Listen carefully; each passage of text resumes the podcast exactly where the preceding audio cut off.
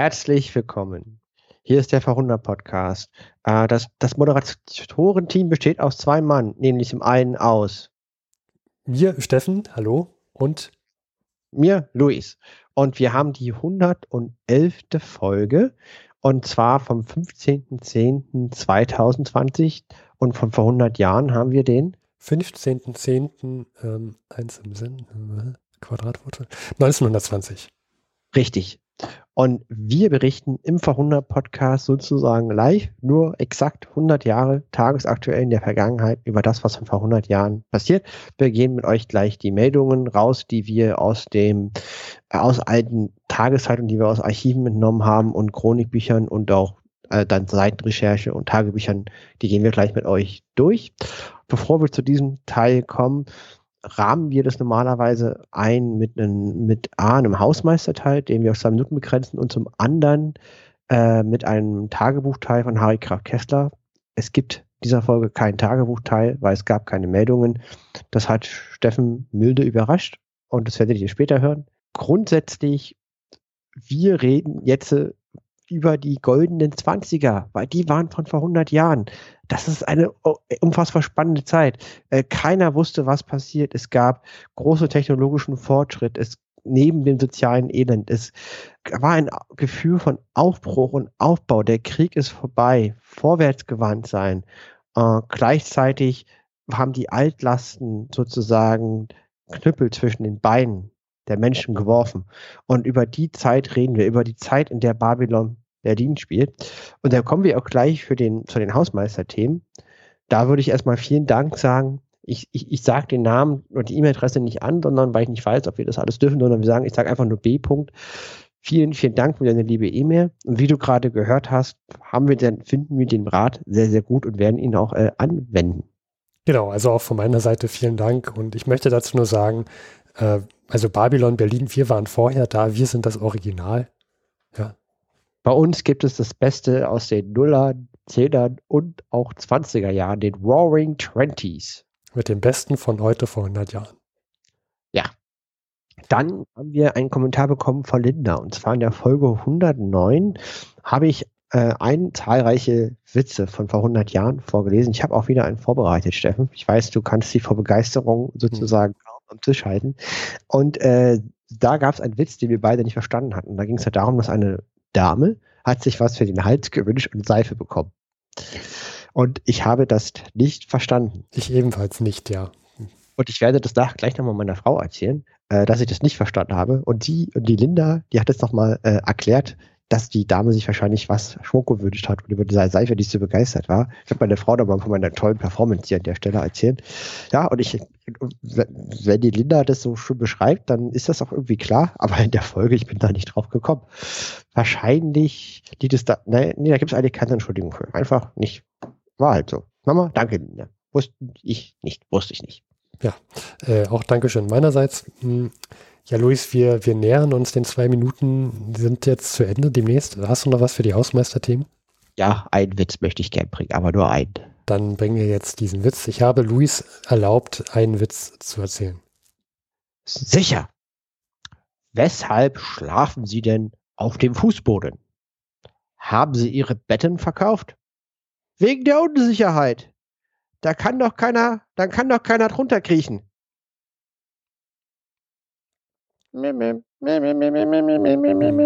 Ja, ein toller Witz. Aus welcher Zeitung hast du den? Aus der Wiener Bilder vom 10., vom 3.10.1920. Gut, Luis, da haben wir wieder gelacht. Vielen Dank dafür. Ähm, wir kommen jetzt von diesem etwas witzigen Thema, kommen wir ähm, zu den Themen von heute, von vor 100 Jahren und haben da ein Kontrastprogramm es liegt daran, dass wir diese Teile getrennt aufnehmen. Daher nicht wundern, wenn es jetzt erstmal nicht ganz so humorvoll weitergeht. Wir beginnen mit einem Thema, das man sich heute echt schwer vorstellen kann. Und zwar in dem Deutschland, im Deutschen Reich von vor 100 Jahren mussten die Kinder hungern. Das lag an drei Gründen. Äh, zum einen lag, war halt wenig Geld da. Die, die deutsche Mark hat am Weltmarkt sehr an Wert verloren. Das heißt, es war sehr, sehr teuer, äh, im Ausland Nahrung zu kaufen, weil die Kaufkraft der äh, Binnenwährung so gering war. Dann haben Betriebsmittel gefehlt, wie Futter, Dünger, ähm, aber auch äh, im Verzug des Versailler Vertrags mussten ja auch äh, Traktoren und landwirtschaftliche Maschinen abgegeben werden. Dann fehlen natürlich Arbeitskräfte, weil diese im Krieg gefallen sind oder schwer verwundet worden sind. Und das führt zu einem Rückgang der Produktion im Allgemeinen. Das merkt man extrem an den Schulkindern. Es gibt dann systematische Erhebungen und zum Beispiel zwei Drittel der 64.000 Schulkinder in Frankfurt leiden an Folgen der Unterernährung. Das heißt, Ärzte konnten die Unterernährung bei den Kindern äh, am Körper sozusagen äh, die Symptome davon. Ja, zwei Drittel ist eine, ist eine, eine Menge. Ja. Ähm, also, du stellst dir vor, gehst in eine Klasse rein und äh, zwei Drittel dieser Kinder sind unterernährt. Stelle ja. ich mir gravierend vor. Es gibt genug Bilder aus der Zeit, wo man dann wirklich Kinder, die, etwas verkümmert sind vom Wachstum, äh, wie man das heute leider noch aus Afrika kennt. Ähm, es, es fehlt auch nicht an Essen, sondern äh, in München leiden in der Zeit von vor 100 Jahren 90 Prozent der Schulkinder an Läuse, denn es fehlt an Reinigungsmitteln. Das sind ja Verhältnisse wie an der Front damals, ja. Da, da mussten die, da waren ja auch die ganzen Soldaten voller Läuse. Es gab richtig Entlausungsstationen, da mussten die regelmäßig hin. Und jetzt hier, die, das, das sind ja Schulkinder. Ich habe hier aus dem Chronikbuch, was wir halt verwenden, um, um uns die Folge vorzubereiten, gibt's äh, eine Übersicht der wöchentlichen Lebensmittelration und deren Preise. Äh, und zwar, die Zahlen sind jetzt vom März 1920, das heißt, sie haben sich jetzt nicht verbessert, sondern im Gegenteil. Zum Beispiel kosten zwei Pfund Kartoffeln 1914 fünf Pfennig. Und äh, was war das zu schätzen im März 1920? Hm, ich würde höher gehen und sagen 5 Mark. Na, 70 Pfennig. Ja, kommen wir auch noch hin, aber äh, Zucker von 15 Pfennig auf 60 Pfennig, 170 Gramm. Äh, 250 Gramm Fleisch, das sind äh, Fleisch mit Knochen, das sind äh, 40 Pfennig und der Preis ist auf 6 Mark halt angestiegen. Oh, also der ist tatsächlich so gestiegen. Ja, das ist Faktor 14, 15 exakt. Nee, doch, fünfmal Zwei, genau, doch, 15, exakt 15. Ja, 40 Pfennig durch 6 Marks ist ein Faktor von 15. Zu lang gedauert. Ja, genau. Und äh, das zieht sich so durch. Also der Faktor schwankt zwischen so 7 und 15. Das sind die Preissteigerungen. Hm. Ich sehe ja auch so ein, so ein Kind, was abgebildet wurde, fotografiert. Und das sitzt auf einer Liege, ist 14 Jahre alt und wiegt nur 26 Kilogramm. Ja. Besteht nur noch aus Haut und Knochen. Ja, und das war ein Massenphänomen, die Bevölkerung verelendet. Und das sind die Konsequenzen. Wie gesagt, die Deutschen aus meiner Sicht haben den Krieg nicht alleine verursacht. Da gibt es ja eine ganz große Diskussion drüber. Nur das sind die Konsequenzen, die die Regierung über ihr Land gebracht hat. Nicht nur alleine, aber mit entscheidend. Hm.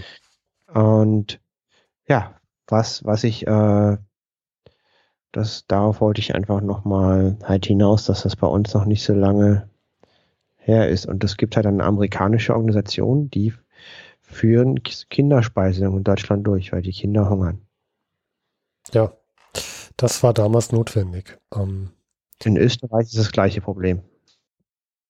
Ja, also die sozusagen die, die Mittelmächte, die ehemaligen, bei denen, die haben anscheinend das Problem jetzt. Wird sicherlich noch ein Grund sein, aufgrund der damaligen Versorgungsknappheit bei den Mittelmächten generell.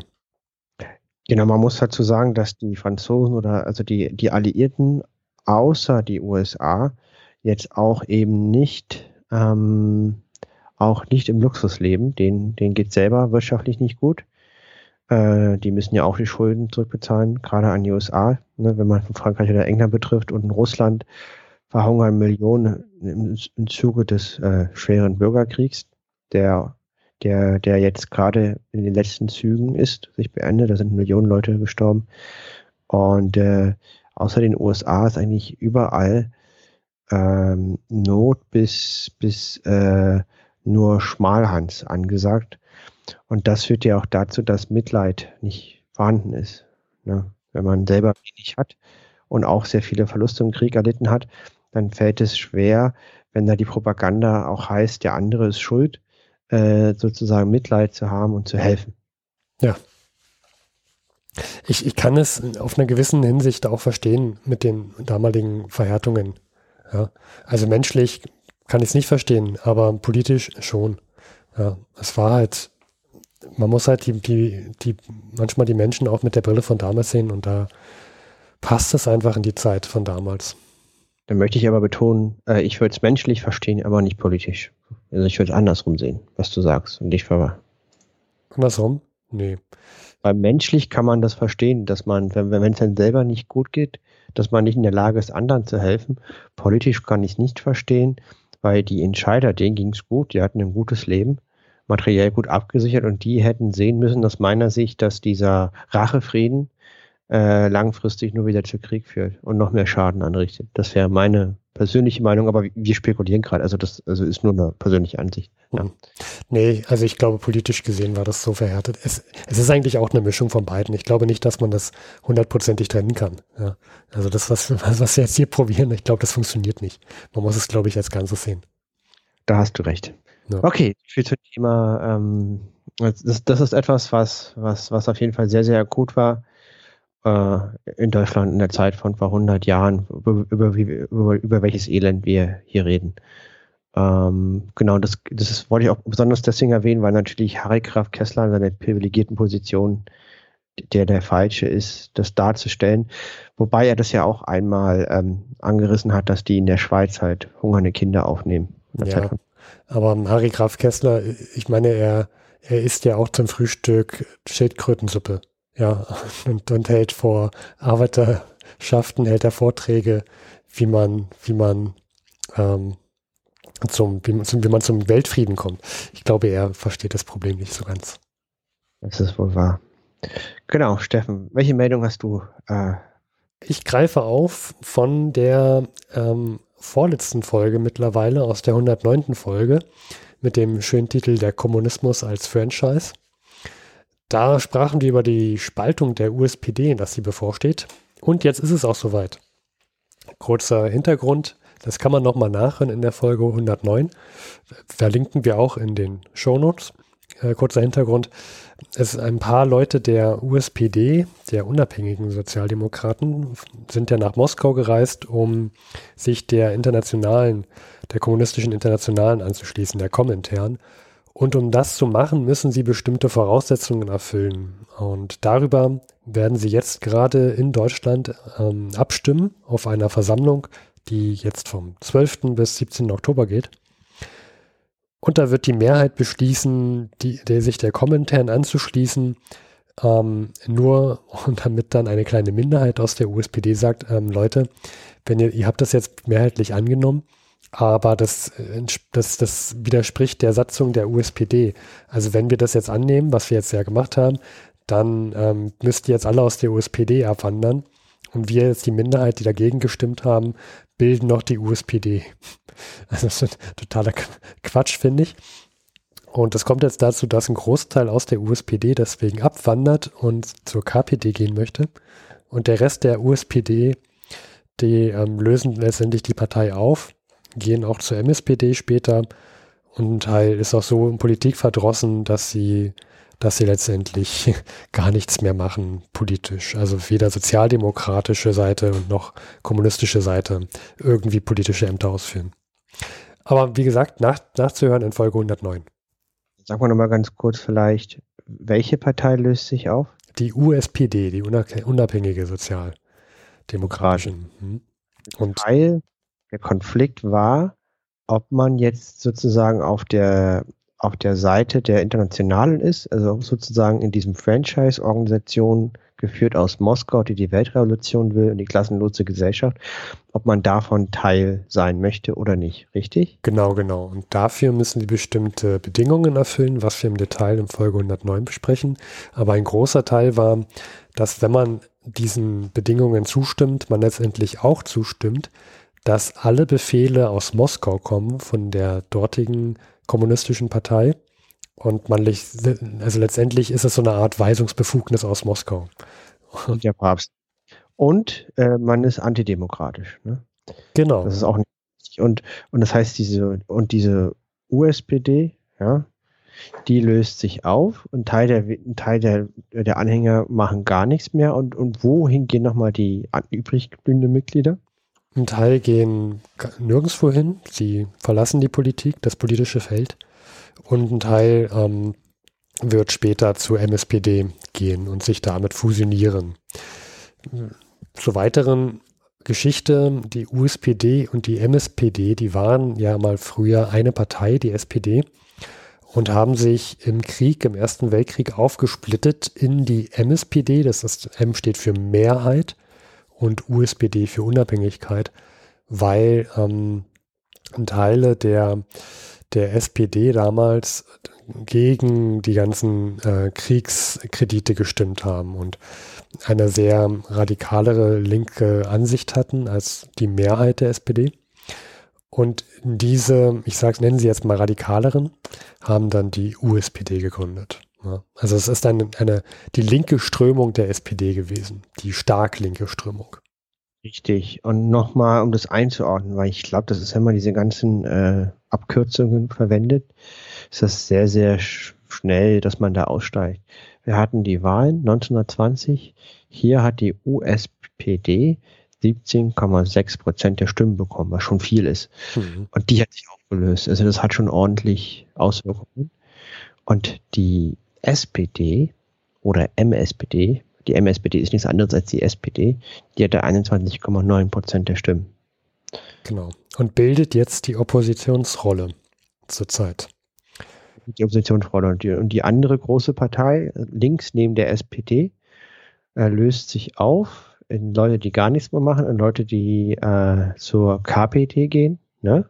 Ja. Und noch weiter? Nichts weiter. Also das, das ist das. Aber, Aber hm? die und die USPD sind links der SPD und es gibt sozusagen eine weniger. Ne? Also ganz viele Abkürzungen. Also ne, die, die Linke hat ja immer das Problem, dass sie sehr, sehr zersplittert sind und man sich sehr, sehr uneinig ist. So ein bisschen wie bei den Christen. Die Frage ist immer, wie betet man den gleichen Gott an? Ich, das habe ich das Gefühl, ist bei den linken Parteien auch so. Und das ist immer deren großes Problem, weil die selten einig sind. Das ist ja heute auch, wenn man sich anguckt, die SPD und die Linke können ja wollen wollten ja ewig auch nicht miteinander koalieren, wobei ja deren Ansatz ja auch eigentlich sehr ähnlich sein sollte. Und so war das damals auch. Und jetzt haben wir aber einen Player, der 17 Prozent der letzten Reichstagwahlen bekommen hat, weniger. Ja.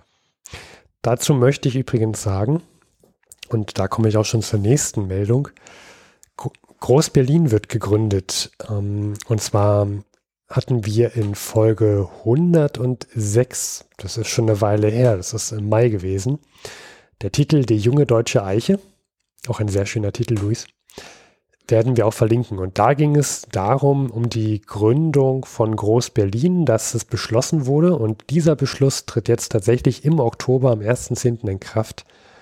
Groß, also man kann sagen, dass Berlin, so wie wir es heute kennen, von der Fläche, vom Umfang her, das ist letztendlich das, was es, was am 1.10. Ähm, dann auch wirklich so kam und beschlossen wurde. Vorher bestand Berlin quasi nicht aus den heutigen Randbezirken. Und durch den Beschluss jetzt, dass Groß-Berlin am 1.10. Groß-Berlin auch wirklich wird, kommt es auf einmal zu einer Bevölkerung von 3,8 Millionen Leuten, also Einwohnern. Und was man damals befürchtet hatte, war ja, dass es dadurch zu einer stark linken Strömung kommen würde. Und ähm, tatsächlich haben wir es ja auch so, dass die USPD bei den Reichstagswahlen ja auch schon äh, im März sehr, sehr viele Teile gewonnen hat. Und man hat jetzt natürlich durch Groß-Berlin auch nochmal Angst, dass die USPD beziehungsweise dann die KPD und die SPD ganz viel Stimmen für sich gewinnen werden. Und das wird in Berlin auch in den nächsten Jahren quasi so sein.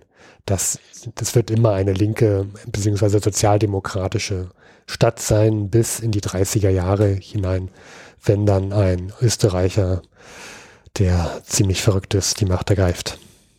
Vielleicht, äh, um das zu verstehen, Berlin war wesentlich kleiner und diese sozusagen diese Arbeitersiedlungen, die waren eben nicht Teil Berlins und die wurden auf einmal eingemeindet.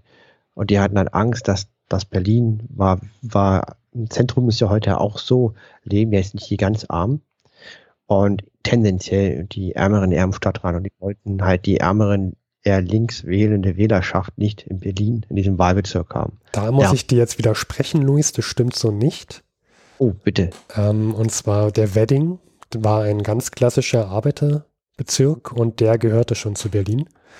Ähm, reichere Bezirke, wie zum Beispiel ähm, der Süden von Berlin, die kamen vor allem auch mit rein. Also es hatte er, das Umland von Berlin hatte Angst, dass vor allem die reichen Bezirke, die eigentlich auch das Geld bringen, dass die jetzt in Groß-Berlin ranfallen. Das sind ja dann auch Steuereinnahmen, die wegfallen und auf einmal in Berlin zu, da sind. Aber natürlich gibt es auch ähm, größere Einflussnahme durch, Entschuldigung, durch ähm, andere Bezirke, die dazukommen. Das kann man nochmal im Detail im Folge 106 nachhören. Genau, also von den bis dahin 1,9 Millionen Berlinern kamen nochmal 1,9 Millionen dazu. Das Stadtgebiet vergrößerte sich von 66 Quadratkilometer auf 878. Das ist schon äh, über eine Verzehnfachung, von dem wir hier reden. Mhm. Ne? Es war die flächenmäßig zweitgrößte Stadt der Welt, und zwar nach Los Angeles damals und nach London und New York die drittgrößte Stadt der Welt von vor 100 Jahren. Ja. Genau. Also ich möchte jetzt, ich möchte das gar nicht nochmal alles erzählen. Am, am, besten einfach Folge 106. Kann man ja auch Kapitelmarken sich angucken. Mhm. Kann man ja nochmal anhören. Gut, äh, so viel dazu. Luis, willst du die nächste Meldung gleich machen? Und zwar, wir hatten ja, äh, welches ist das größte Land der Welt, Steffen? Aus heutiger Sicht? Nee, aus vor 100-jähriger Sicht. Das flächenmäßig größte war ähm, die war Russland beziehungsweise Sowjetunion. Ja, aber wir hatten doch den Witz, dass das Polen ist, weil es gibt keinen Polen. Ja, den habe ich schon wieder vergessen, Luis. Entschuldige bitte. Das war schlecht von mir jetzt vorbereitet. Ja, das war, jedenfalls, äh, das war ja das größte Land der Welt. Das war auch der Titel der letzten Folge. Und, ähm, und, ähm, und wir hatten ja berichtet, dass äh, über den Verlauf des polnisch-russischen Bürgerkrieges und dass es das Wunder an der Weiße gab, dass die polnischen Kavallerietruppen in einem, in einem in einem Angriff sozusagen äh, vor Warschau den Sieg errungen konnten. Ein wichtiger Narrativ der polnischen Staatsgründung, auch heute noch. Und die russischen, sowjetischen Truppen schlagen konnten. Und nach, den, nach dieser, na, nach dieser ähm, Niederlage wurde auf russischer Seite klar, okay, vielleicht sollten wir doch einfach über Frieden nachdenken, weil so schnell kriegen wir hier diesen militärischen Sieg nicht hin, wie wir ihn wollen, weil, weil die Alliierten vermitteln und wollen, dass es hier Frieden gibt. Die haben kein Interesse, dass äh, Russland sozusagen äh, sich vergrößert, sind aber auch nicht bereit, Polen zu helfen. Und Russland ist noch in den letzten Zügen seines Bürgerkrieges und ähm, ja, auf beiden Seiten kommt die Erkenntnis, ah, so ein Frieden, so ein Friede hätte doch was. Ne? Und äh, jetzt ist natürlich die Frage, ähm, wenn Frieden ist, ist die Kernfrage, welche Grenzen wird der neue polnische Staat haben? Äh, Piłsudski als Führer der Polen möchte ein Großpolen, also nach mittelalterlichem Vorbild. Also das ist ein riesiges Gebiet, was äh, ukrainische, weißrussische, litauische, äh, auch deutschsprachige Gebiete, aber die nicht zur Diskussion, weil er kann, er, er hat ja nur Krieg mit Russland, ähm, aber möchte ein sehr, sehr, sehr großes Polen haben. Äh, und die Vorstellung, was die Alliierten sich überlegt hatten, war diese Kürzenlinie. Das hatte ich, das hatten wir alles in der letzten Folge beschrieben und die ist um einiges kleiner. Ja? Das ist äh, sozusagen weniger als die Hälfte oder noch, noch kleiner als die Hälfte als das, mhm. was Piłsudski möchte. Und jetzt wurde sich darauf geeinigt, auf eine Grenze, äh, wie immer ein Kompromiss. Sie ist 200 bis 300 Kilometer östlich dieser Kürzenlinie, ist aber um einiges kleiner als das angestrebte Großpolen.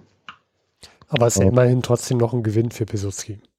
Ja, vor allem, die, die waren ja, das sah ja so aus, von vor vier Wochen hat, hat, war niemand bereit, auch nur äh, sozusagen einen, einen verschimmelten Karten Brot auf Polen zu wetten, weil, dies, weil das sehr danach aussah, dass sie den Krieg verlieren. Und jetzt haben sie doch äh, einen eigenen Staat, den sie Jahrhunderte, Jahrhunderte lang nicht hatten. Nach der letzten Teilung zwischen Preußen, Österreich äh, und Preußen, Preußen, Österreich und Russland gab es Polen ja ewig nicht mehr. Und sie sind jetzt, sie haben jetzt eine Chance auf einen eigenen Staat. Und äh, das damalige Polen ist etwas größer als das heutige und vor allen Dingen zwei bis 300 Kilometer Richtung Osten verschoben, weil Deutschland war ja im Osten größer von vor 100 Jahren. Man hatte äh, Schlesien, man hatte Westpreußen, dann hatte man diesen polnischen Korridor und dann kam Ostpreußen. Und, und, und dafür war Polen wesentlich äh, weiter an Litauen dran, an, an hatte äh, groß, viele Gebiete in Weißrussland und auch viele Gebiete in der Ukraine, sozusagen der Westukraine, waren polnisch. Und es gibt so eine Art Vorfriede. Ist noch nicht der endgültige Friede, aber beide Seiten äh, sind in Vorfriedensverhandlungen und hier verbessert sich die Lage. Gut, also da geht es auch weiter. Ähm, Luis, wollen wir gleich mal zu den Geburtstagskindern kommen? Ja, und danach kommen wir zu noch einem neuen Staat, der sich bildet. Okay. Das ist heute Zwillingsgeburt, was das angeht in dieser Folge. Ja, Mensch, das Geburtszelt heute. Und zwar, ähm, ja, Luis, ich habe einfach mal ein paar Geburtstagskinder rausgesucht, äh, die seit der letzten Folge bis jetzt zum 15. Oktober 1920 so geboren wurden. Und dabei habe ich, fange ich einfach mal an, jemanden, der genau heute vor 100 Jahren, also am 15. Oktober 1920 geboren wurde. Und das ist Mario Pusso. Sagt dir das was, Luis? Nein, klingt italienisch. Mario. Genau. Und dieser Mario Puzo, also ich hoffe, ich spreche ihn richtig aus, wurde in New York geboren, wurde 78 Jahre alt, starb ähm, auch in den USA am 2. Juli 1999. Und er ist, ich wette mit dir, dass du jetzt, jetzt doch kennst, wenn ich es sage. Er hat letztendlich die literarische Vorlage geschrieben für der Pate. Oh und hat auch am Drehbuch mitgeschrieben von der Pate 2. Das Drehbuch für Pate 1 und 2 hat übrigens zwei Oscar bekommen und dafür hat er also zwei Oscar bekommen. Uh, das sind aber wirklich gute Filme. Ja. Und vielleicht kennst du ihn auch, Luis. Er hat ähm, den aus den 70er Jahren, ähm, den Film, also hat dafür das Drehbuch geschrieben für den Film äh, Superman. Luis. Ja. Da ist auch ein, da ist eine Louis in den Filmen. Ja, die, die schreibt sich anders als, als du, aber das ist auch eine Louis, ja. Ja. Also sieht auch anders aus, gut für sie, würde ich sagen. Hast du den Film mal gesehen? Ja. Ja.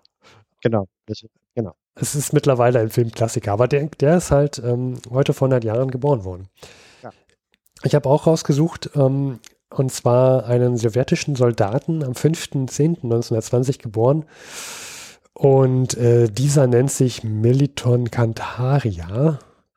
Und ähm, der Name sagt dir wahrscheinlich auch nichts, Luis, oder? Ich hätte, wenn ich gesagt, Meliton Cantaria, es ist ein, ein griechischer Philosoph. Er hat drei Jahre in einem Fass überlebt, alleine auf einer Insel in der Ägäis und dabei den Dreisatz erfunden. Meliton Cantaria, dann hättest du mich überzeugt. Äh, so ähnlich. Ähm, wahrscheinlich habe ich ihn auch komplett ausgesprochen. Dafür sind wir im Vorhundert-Podcast ja bekannt so komplett falsch. Er ist äh, Georgier und äh, ich gebe dir jetzt mal einen Link und du klickst mal bitte rauf. Ah, das kenne ich. Genau, das ist jetzt ein Bild, ähm, das verlinken wir auch. Wir können es nicht auf die Seite schicken, weil es da so copyright-mäßig was gibt, aber wir können zumindest einen Link reinstellen, könnt ihr selber raufklicken. Und da schwenkt jemand eine Fahne, es ist die Sowjetfahne auf dem Reichstag und es wird behauptet, dass das dieser ähm, Meliton Cantaria oder wie auch immer man ihn ausspricht, dass das der sein soll. Ich, genau. ich sage sein soll, weil es da auch so ein paar, hm, äh, ja, es gibt da so Spekulationen, es, es könnten vielleicht doch andere sein, aber offiziell wurde von der Sowjetunion damals behauptet, dass das äh, dieser Herr gewesen sein soll. Es ist ein sehr bekanntes Bild, ja, Luis?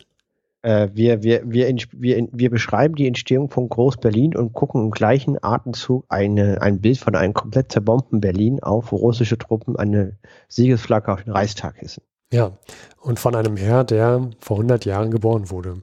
Klingt, als hätte er den Dreisatz erfunden. Übrigens eine perfekte Überleitung, Luis, denn das Berlin war ja dann damals zerstört und es bildeten sich äh, zwei Berlins ein äh, Westteil und ein Ostteil.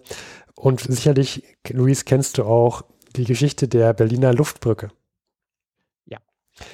Und so kommt es ja, dass teilweise Piloten aus den USA mit sogenannten Rosinenbombern über Berlin fliegen und Süßigkeiten abwerfen. Ja. Genau. Und einer dieser Herren, besser gesagt der erste, der das gemacht hat, der ist am 10. Oktober 1920 geboren in Salt Lake City und der lebt noch.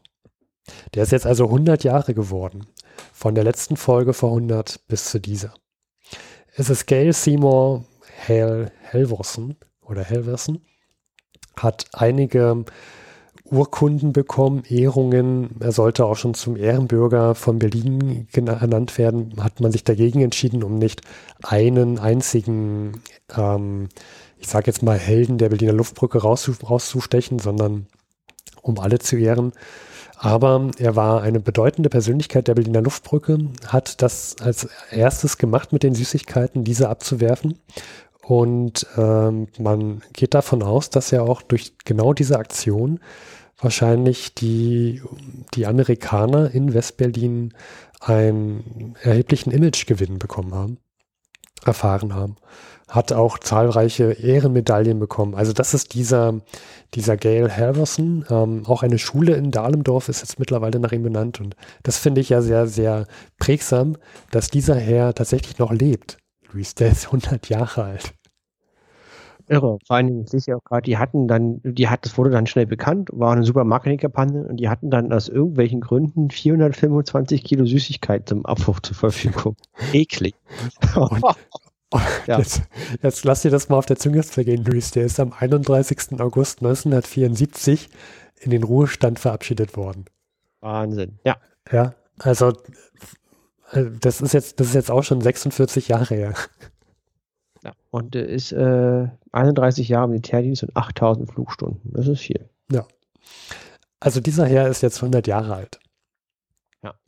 Dann habe ich noch rausgesucht, ähm, eine Persönlichkeit, Luis, die, die wird dir sicherlich auch nichts sagen und ähm, letztendlich. Was, ja. hast du dir vorbereitet? Das wird jetzt der letzte sein. Ja. Ähm, das ist, und zwar, ich habe ihn einfach rausgesucht, weil ich den Namen sehr interessant fand. Er ist gestorben ähm, vor 100 Jahren am, am äh, 23.09.1920, also Zeit der letzten Folge.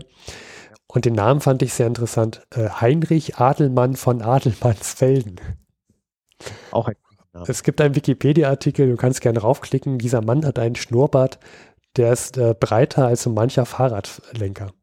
Also quasi der Schnurrbart ist breiter als sein Ohrenabstand. Sozusagen, genau.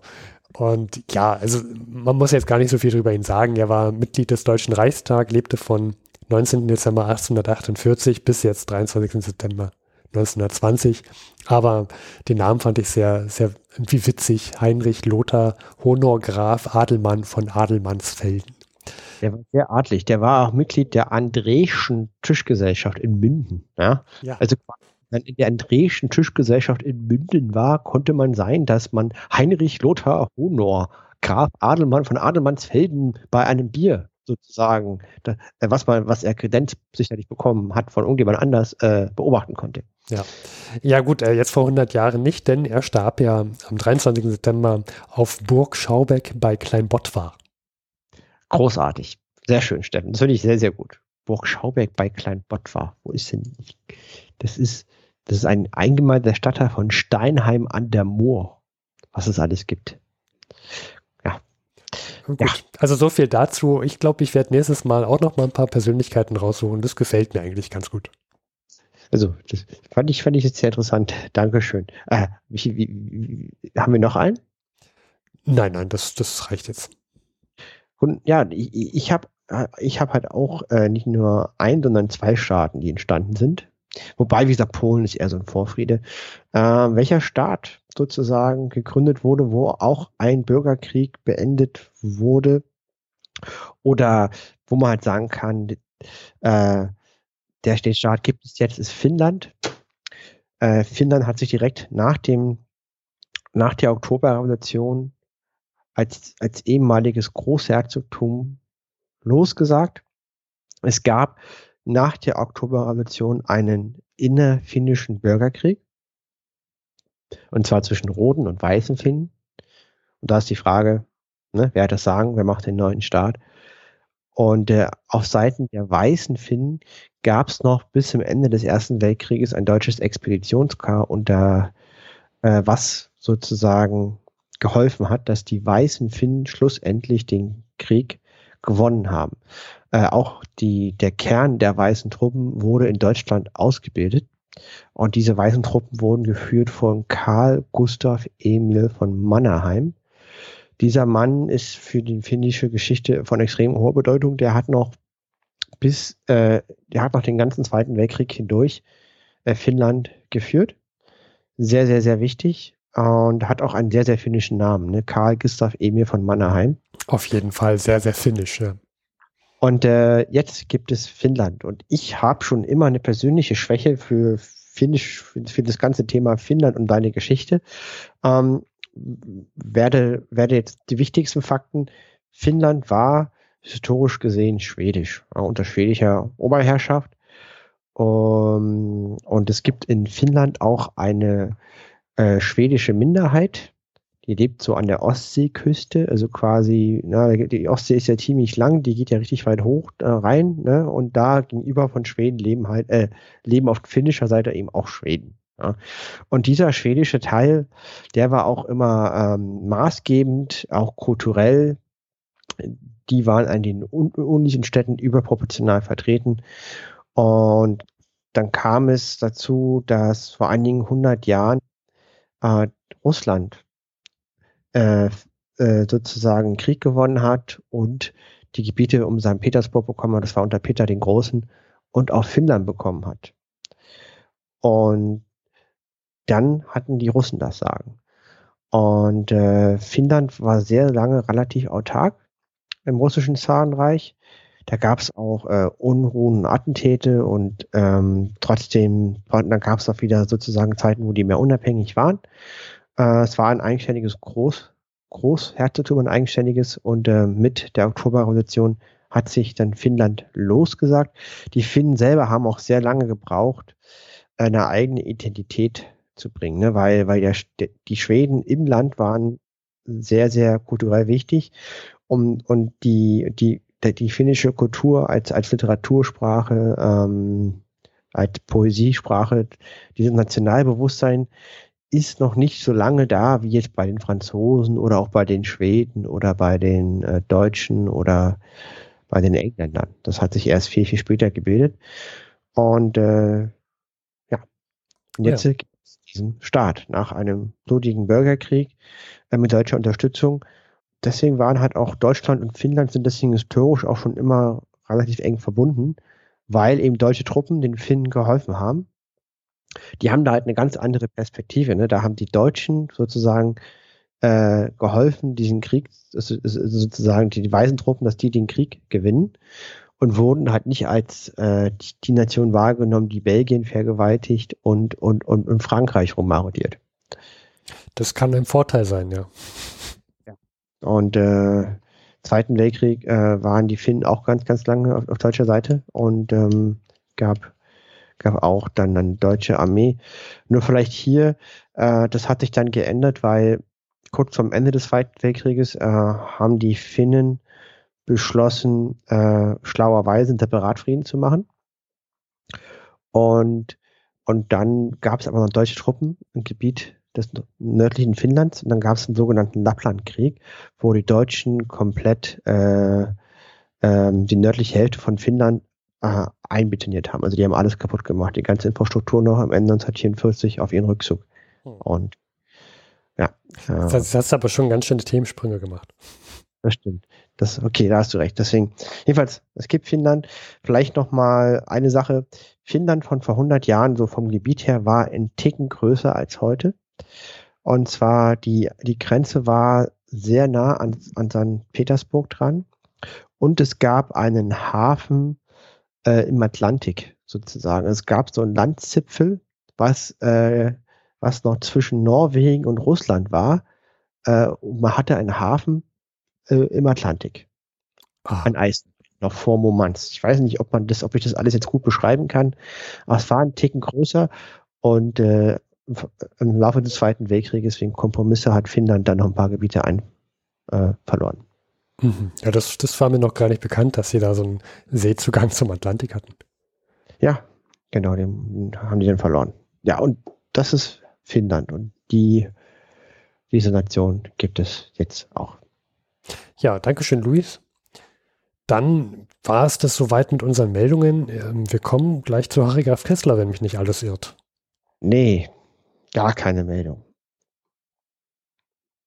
Ich möchte, ich kann aber nicht. Ähm, wie, wie meinst du das jetzt? Er hat keine Meldung. Achso, er hat keine Meldungen. Ja. Äh, dann lass mich das nochmal kurz an machen. Das war Nein, äh, liebe Zuhörer, wenn ihr Steffen aus dem Konzept bringen wollt, ihr, ihr habt ihr das gerade gehört. Ich würde sagen, damit haben wir alle Meldungen durch. Äh, beenden wir die Folge. Wir danken euch fürs Zuhören. Wir reden uns wieder in vier Wochen. Bis dahin. Das war die aktuelle Folge von Verhundert. Alle Töne sind natürlich erzeugt. Es gibt keine künstlichen Farbstoffe, Konservierungsmittel und Geschmacksverstärker, die in der Produktion verwendet wurden. Risiken und Nebenwirkungen, da könnt ihr euch informieren und zwar unter der 030 814 55339. Jedoch gehen wir da nicht selber ran. Hier könnt ihr uns eine Nachricht aus Band sprechen und uns Rückmeldung geben. Denn über Rückmeldung freuen wir uns sehr. Und äh, das könnt ihr, wie gesagt, einmal über die 030 814 55339 tun oder unter info.verhundert.de oder auf Twitter. Spenden sind auch willkommen. Details siehe Webseite von uns verhundert.de. Vielen Dank.